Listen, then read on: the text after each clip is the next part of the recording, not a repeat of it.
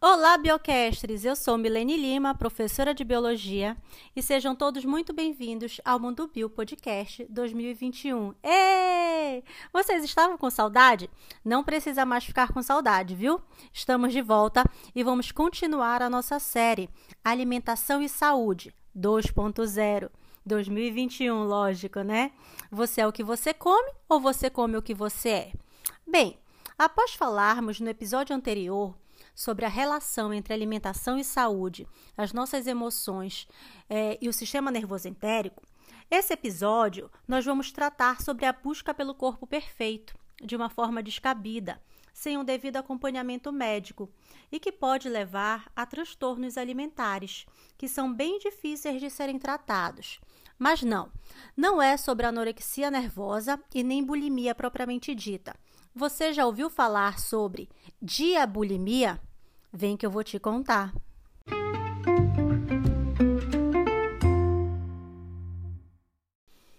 A diabulimia é um termo que une as palavras diabetes e bulimia. A diabulimia é um transtorno alimentar que combina os malefícios do diabetes tipo 1 com a bulimia nervosa. A diabetes tipo 1 é uma doença autoimune que costuma ser diagnosticada na infância ou até na adolescência. Ocorre quando o pâncreas não produz insulina suficiente. Os diabéticos precisam de insulina para metabolizar o alimento e convertê-lo em energia em nível celular. Se o corpo não tiver insulina, ele não tem como utilizar a energia dos alimentos. Esse procedimento pode provocar uma grande perda de peso. Por essa razão, o bulímico diabético diminui as doses de insulina ou simplesmente deixa de consumir suas doses diárias com o objetivo de emagrecer. O termo diabulimia é caracterizado pelo quadro de, preste atenção, preocupação excessiva com a aparência, sentimentos negativos sobre a imagem corporal, a forma e o peso, que levam ao mau gerenciamento do diabetes, reconhecida como uma condição de saúde psíquica. Oscilação na ingestão alimentar, com um sentimento de perda de controle sobre a alimentação. Deixar de aplicar ou reduzir as doses de insulina com o objetivo de perder peso. Praticar atividade física em excesso e alimentação de forma exagerada e compulsiva, seguida de vômitos e uso de laxantes. Com a redução ou omissão das doses de insulina, ocorre aumento da glicemia, que é o nível de glicose no sangue, com perda de açúcar na urina e aumento do volume urinário. Esse quadro pode evoluir para cetoacidose diabética, caracterizada por muito cansaço respiratório desidratação, mau hálito, que lembra o de, o de maçã estragada, e confusão mental, podendo chegar ao coma cetoacidótico, como perda da consciência. A cetoacidose é um quadro grave que leva ao emagrecimento com perda de gordura e músculos.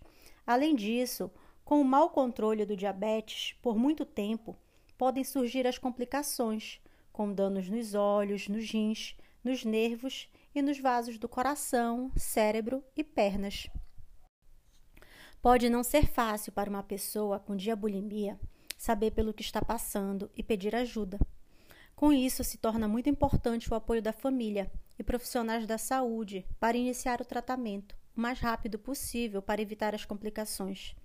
Segundo a Sociedade Brasileira do Diabetes, as chances do surgimento de transtornos alimentares como esse são 2,5 vezes maiores em jovens que possuem diabetes tipo 1 em relação aos que não têm a doença.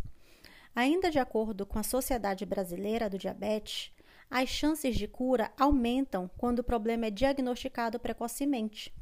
A diabulimia é considerada mais perigosa do que a anorexia e a bulimia propriamente dita porque, mesmo quando o paciente confessa a sua omissão de insulina para o profissional de saúde, geralmente minimiza a frequência ou quantidade de vezes que omite. Assim, o número de pessoas afetadas é subrelatado, promovendo uma alta morbidade e mortalidade. Uma forma de desconfiar de diabulimia consiste em comparar as leituras da glicemia de um período anterior, observando se atualmente é mais fácil apresentar descontrole dos níveis de açúcar no sangue. Isto porque, geralmente, pessoas com diabetes tipo 1 que fazem um correto uso da insulina conseguem manter os níveis de glicemia muito bem controlados. E há tratamento? Como ele pode ser feito? Uma vez que é um transtorno psicológico, a diabulimia deve ser discutida com um psicólogo, primeiro para confirmar o diagnóstico e depois para iniciar o tratamento mais adequado. No entanto, outros profissionais de saúde que estão acostumados a lidar com a diabetes, como nutricionistas ou endocrinologistas, também devem fazer parte do processo do tratamento. Normalmente, o plano de tratamento é iniciado com sessões de psicoterapia para ajudar a pessoa a ter uma imagem corporal própria mais positiva e desmistificar a relação do uso de insulina com as alterações de peso. E dependendo do grau do transtorno, poderá ainda ser necessário fazer um controle mais regular no endocrinologista, assim como envolver toda a família para ajudar a pessoa a ultrapassar essa fase.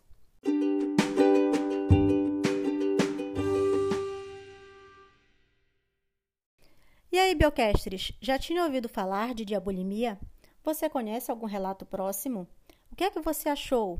Preocupante? Curioso?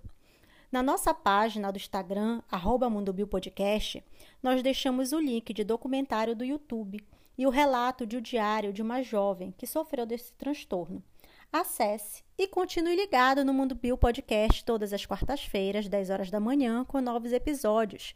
Nós estamos de volta. Se ficou alguma dúvida, você também pode falar conosco através do nosso e-mail, podmundobio.gmail.com.